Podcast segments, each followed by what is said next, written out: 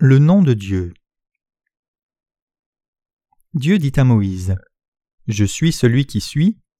Et il ajouta C'est ainsi que tu répondras aux enfants d'Israël Celui qui s'appelle Je suis m'a envoyé vers vous. Exode 3, verset 14. Yahweh.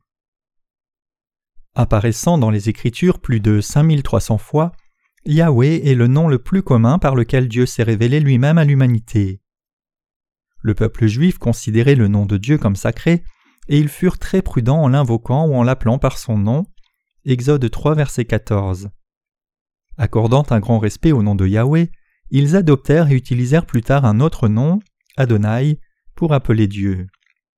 La signification de ce nom, c'est le Seigneur de tout, de façon suivante.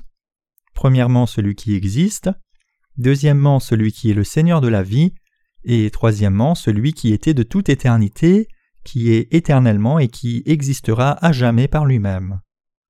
Nous appelons Dieu le Père, Fils et Saint-Esprit. Le nom du Fils de Dieu le Père, c'est Jésus-Christ. Ce nom signifie celui qui sauve son peuple de leurs péchés.